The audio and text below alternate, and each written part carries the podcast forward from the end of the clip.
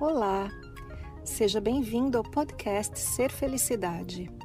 Meu nome é Kátia Simeonato e este podcast traz para você meus conteúdos na íntegra. Você vai receber tanto os vídeos mais antigos, que estão publicados no canal do YouTube, quanto os novos conteúdos, aulas, palestras inéditas e exclusivas. Aproveite!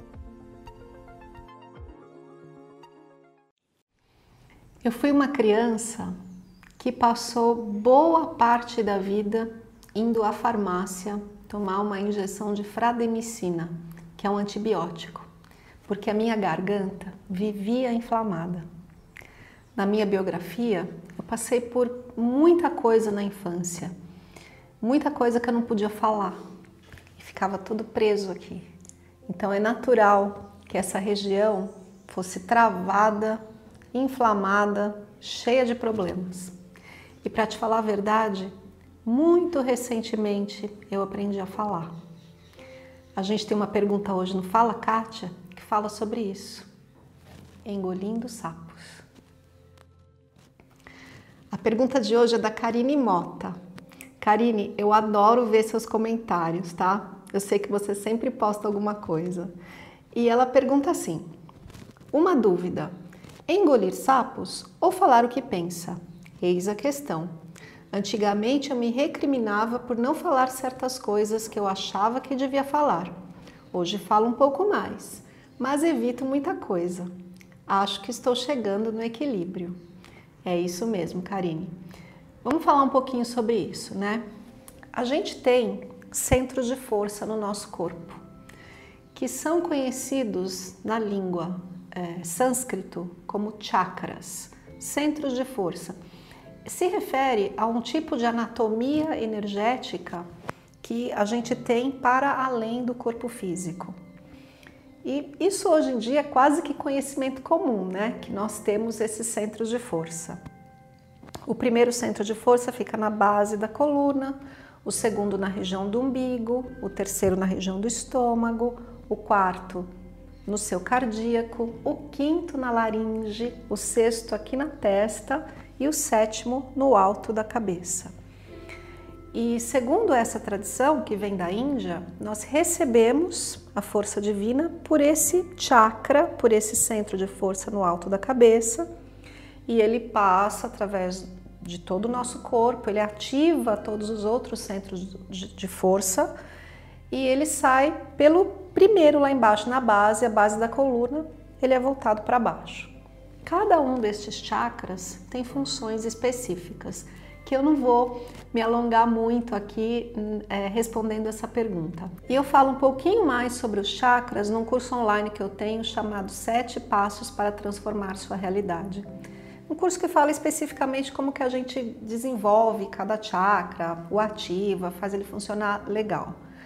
Mas hoje vamos falar de um específico, né, que é esse aqui, o da laringe, que é a pergunta da Karine.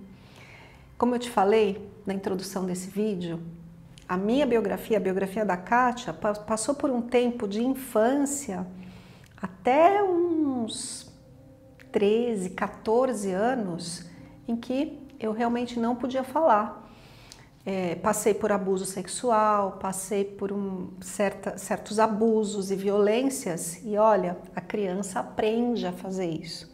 Às vezes é um, um tipo de educação que é muito. É, faz a criança ficar muito quieta mesmo, né? Ela não pode responder, não tem muita liberdade, e isso, uma, um, um resultado natural disso, uma consequência natural é fechar essa região aqui, que pode gerar problemas físicos, no meu caso, que era inflamação das amígdalas, pode gerar problemas na tireoide quando a gente está mais velho e por aí vai. Mas a questão é que nós aprendemos nesse processo, o tal processo de adestramento que é feito com as crianças, a gente aprende que não pode falar. A gente aprende a evitar conflitos. Isso também vai do temperamento da pessoa, né? De que como que esse personagem aqui foi criado? Como que ele funciona no mundo? Às vezes é um temperamento que agride de volta. Outros temperamentos são mais dóceis, e recebem e ficam pacíficos e aprendem que é melhor ficar quieto, porque quando respondem, tem um resultado ainda pior, de mais violência, de mais abuso. Então, em primeiro lugar, vamos aceitar tudo isso, porque a melhor coisa a respeito do passado é que ele já passou mesmo, né? Não tem como mudar. A gente aceita tudo isso, ok, isso aconteceu. Por quê? Para me fazer ser o que eu sou agora. Talvez o aprendizado disso tenha sido: eu sei ouvir melhor, eu aprendi a ouvir, eu aprendi a controlar a minha palavra. Até aí, tudo bem. E o que, que a gente faz com isso daqui para frente, né? Porque engolir sapo, travar esse centro da laringe, não é uma coisa legal vai gerar algum tipo de consequência, seja ela física, psíquica, em algum nível trava esse fluxo de energia que eu falei que vem de Deus para você. Então, como é que a gente faz? A Karine fala que está começando a conseguir falar. Eu gosto muito do que diz o Dom Miguel Ruiz, um autor, professor espiritual que eu gosto muito. Nos seus quatro compromissos, ele toma como um dos compromissos tenha a sua palavra impecável. Impecável. A palavra impecável significa sem pecado. E o que é pecado? Pecado significa engano, às vezes significa mácula, como uma mancha, mas é mais, na sua origem, é um engano. Então, que a sua palavra não se engane, que a sua palavra seja uma palavra pura, purificada. Eu gosto muito de usar a frase purifica a tua palavra.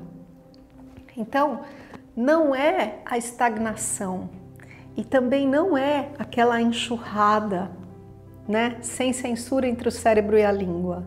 É um meio do caminho purificado. Então a gente pode usar alguns critérios aí a respeito da palavra. O primeiro critério e mais importante é que a sua palavra seja verdadeira. Aí tem uma coisa muito interessante, né? Sobre a verdade. A gente acredita que aquilo que a gente pensa é verdade. E muitas vezes aqui no canal eu tenho dito, aquilo que a gente pensa, para começar, a gente nem pensa, os pensamentos acontecem. Então, por que os pensamentos acontecem? Simplesmente acontecem, a mente cria pensamentos, eles não representam a verdade. 99,9999% das vezes, seus pensamentos não correspondem à verdade. Eles correspondem a um filme passando na sua cabeça. Então, quando eu digo que a sua palavra seja verdadeira, de onde vai vir essa verdade? Se o que está acontecendo na sua cabeça, muito provavelmente não é. A verdade é o que você sente. Isso é verdade. Então, que a sua palavra seja verdadeira. Quando você for se comunicar, ao invés de dizer eu acho isso, isso, isso, eu penso isso, isso, isso, simplesmente fale sobre a sua experiência. O que eu sinto? Olha, aconteceu isso comigo, são fatos. E eu me sinto assim. É impossível isso não ser verdade. É como você se sente. Então a gente tem que aprender a conectar este chakra aqui, o da laringe, a sua fala, não ao que você pensa, mas a outro chakra, ao chakra do coração. Que a sua palavra seja verdadeira, que ela expresse o seu coração. Existe mais um critério além da palavra verdadeira. Ela precisa ser necessária. Então, se você tem algo a dizer para a pessoa, pense é necessário dizer isso? A pessoa vai me ouvir? Se eu disser, algo vai mudar? Às vezes você precisa dizer apenas por você, para que essa energia não fique presa aqui. O meu jeito de fazer isso, quando eu já sei que não vai adiantar falar com a pessoa, é, e eu tenho essa necessidade, é eu pego um espelho e eu falo para o espelho, porque é a mesma coisa. Eu pego uma folha de papel e escrevo, e depois eu leio o que eu escrevi, porque é a mesma coisa. Então você vai ler com a sua palavra verdadeira e necessária, ainda que seja necessária para você. E se a sua palavra passou por esses dois critérios, verdadeira e necessária, tem mais um. Será que eu consigo dizer isso de forma amorosa? Amorosa, mais uma vez, significa que eu vou falar a partir daqui. Eu vou abrir o meu coração, eu vou me mostrar vulnerável e vou dizer: Isso, isso, isso aconteceu comigo e eu me sinto assim. Apenas isso. É a palavra está verdadeira, a palavra é necessária, a palavra é amorosa. Sabendo quem é o seu interlocutor, sabendo também um pouco da biografia dele, sabendo que a outra pessoa também tem um filme passando na cabeça e que muitas vezes ela ainda está conectada e apegada a eventos do passado, a ansiedade sobre o futuro e falta um pouco mais de presença para aquela pessoa, pois nem todos estão acordados.